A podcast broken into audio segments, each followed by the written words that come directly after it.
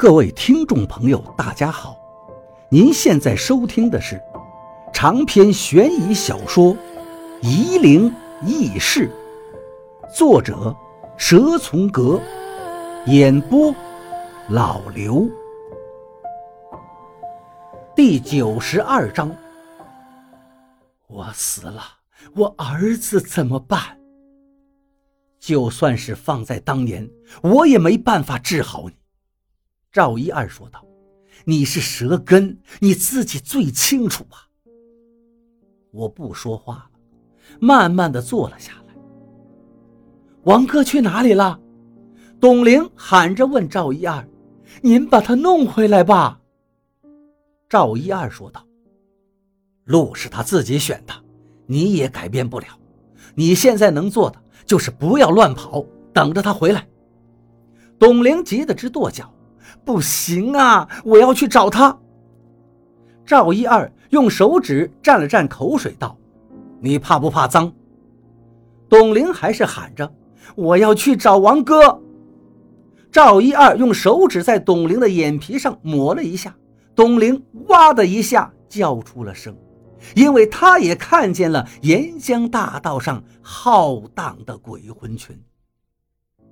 王哥是不是在他们中间？是不是？是不是？赵一二喊道：“够了，别再喊了。每个人的路都是自己选的，你别添乱了。你出了事儿，王坤鹏那小子更走不过去了。”我的头好疼，炸裂般的疼痛。我抱着头在地上打滚，太疼了，如同一把尖刀在颅内不停地搅动着。刘院长把我抱住，不行，我要送他去医院。没必要，赵一二冷静地说道：“他马上就好了。”我躺倒在地上，开始抽搐，腮帮子酸酸的，我开始吐了白沫，我的脖子梗着，缓不过气来。我用手捏着自己的脖子，努力想呼吸，我头脑混乱，胸口憋闷异常。我的脚在地上拼命地踢腾着，鞋子都踢掉了。刘院长把我扶起来，用手指甲掐我的人中。水，刘院长招呼董玲：“快拿水来。”董玲也是六神无主，这时候到哪儿去找水呀？赵一二拿出他那瓶没有喝完的酒，往我的嘴里灌进来，火辣的酒水烧灼着我的喉咙。我一阵反胃，酒倒灌进了我的鼻腔，我的鼻子也尖锐的疼起来。但是我的精神在这个刺激下竟然渐渐恢复了，我不再挣扎了，慢慢的在刘院长的搀扶下坐了起来。我知道，这辈子都不会再听到草帽人的声音了。我安静的坐着，慢慢的呼吸，身上好热呀。妈的，这个草帽人穿了这么多衣服在身上，虽然天空在下雨，空气湿冷，但这毕竟是夏天，身上穿三四件衣服还是热得很。我于是烦躁地把身上的衣服脱下来，一件又一件。我太热了，我脱到光着膀子，只穿了条内裤，让雨水淋到身上。我长呼一口气。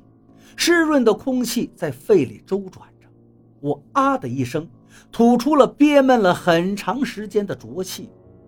我看着身边的环境，解放路上湿漉漉的，树上的叶子不停地滴下水来。我已经看不到那些鬼东西了，我欣喜异常。我知道缠着我的草帽人走了。我看向赵一二，想给他磕头。赵一二却说道：“别，要是给我磕头，那就是我徒弟了。”我左右为难，不知道该怎么感谢他。赵一二说道：“你能解脱出来呀，还是得感谢你自己。以后你就不要再想着那个人了。你要是想谢我，就把蛇精的内容告诉我吧。”我凑近他的耳朵，把当年草帽人告诉我的东西一一的说给他听。一边说着，一边忘记着。刘院长在一旁问道：“你们到底在说什么呀？什么蛇精？什么草帽人？到底怎么了？”我心平气和问赵一二道：“您是不是答应王八了？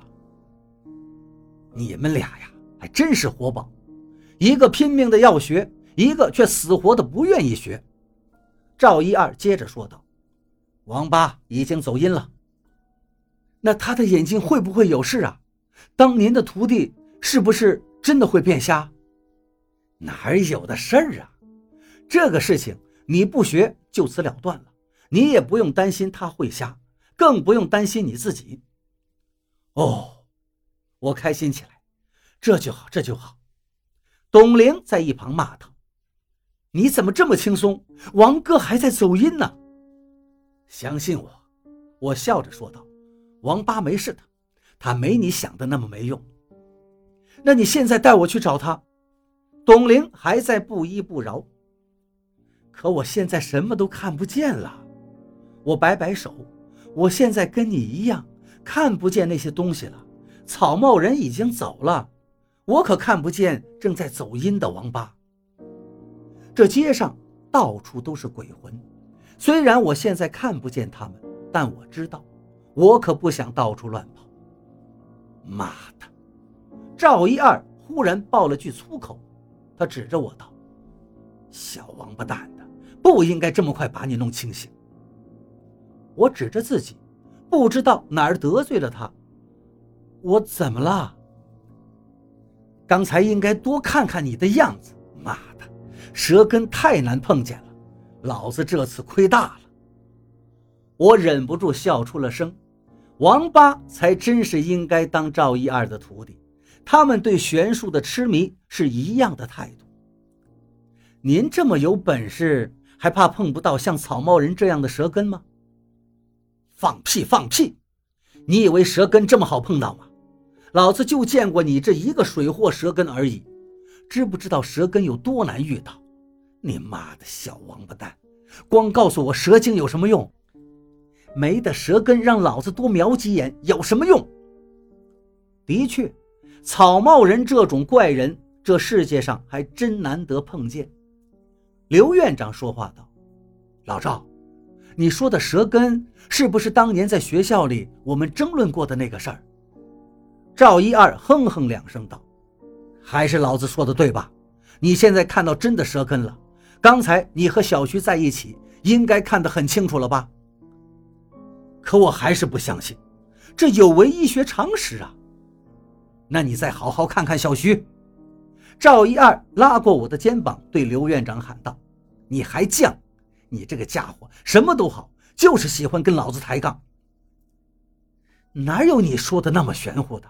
人怎么可能生出蛇种啊？到底是怎么回事啊？”我也喊了起来。我觉得加入刘院长跟赵一二之间的争论非常过瘾。老赵当年在学遗传学的时候跟我抬杠，说不同的物种可以繁衍后代，可是这明显违背医学的基础理论嘛。他说人可以生出蛇胎。